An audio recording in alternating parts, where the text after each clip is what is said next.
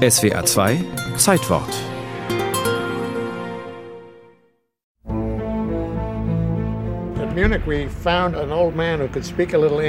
In München fanden wir einen alten Mann, der Englisch konnte. Er zeigte uns Hitlers Wohnung.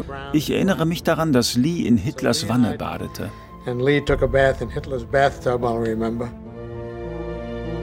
Lee Miller, die Amerikanerin in Hitlers Badewanne. Das Foto, das ihr Kollege Dave Sherman am 30. April 1945 macht, geht um die Welt. Eine Momentaufnahme? Nein, sagt die Medienwissenschaftlerin Elisabeth Bronfen. Wenn man sich das Foto genauer anschaut, sieht man, dass Lee Miller das sehr genau inszeniert hat. Rechts im Bild die Miniaturbüste einer Frau, links auf dem Badewannenrand Adolf Hitler in Schwarz-Weiß. Das heißt, sowohl die Büste der nackten Frau wie auch das Foto des Führers hat sie genau so platziert, damit sie zwischen diesen Objekten in der Badewanne sitzt.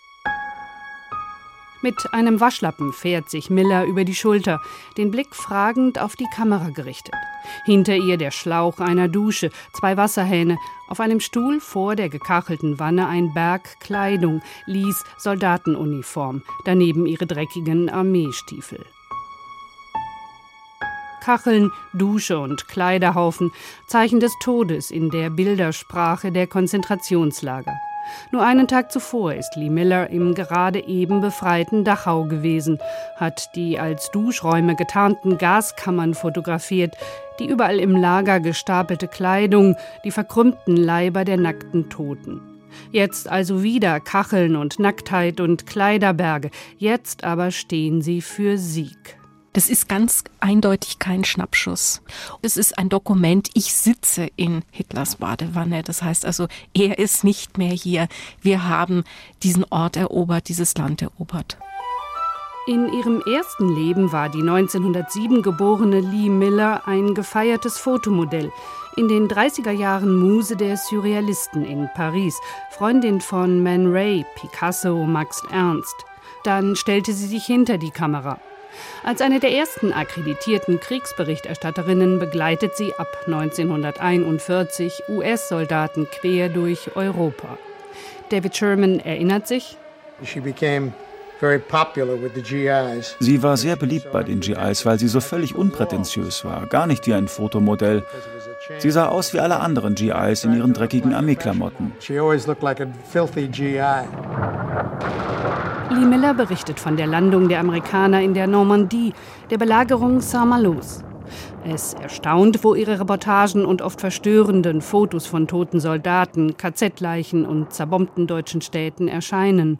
Lee Miller hat für die Modezeitung Vogue berichtet, mit dieser irritierenden Mischung aus Schönheit, Selbstdarstellung, Erotik und Gewalt wie sie aus dem legendären Badewannenfoto spricht, war Miller schon als Kind konfrontiert.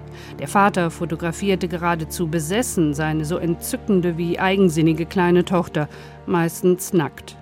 Lee Millers eigene Bildreportagen zeigen überdeutlich das physische Grauen des Krieges. Bei der Lee Miller ist es dann so, dass sie ganz dicht an den Schmerz und an das Gräuel herangeht, das wirklich extrem plastisch auch beschreibt. Nach dem Krieg geht Miller nach England. Eine Kamera nimmt sie nie wieder in die Hand. Erst nach ihrem Tod 1977 entdeckt ihr Sohn Schuhkartons mit Zehntausenden von Negativen und Abzügen.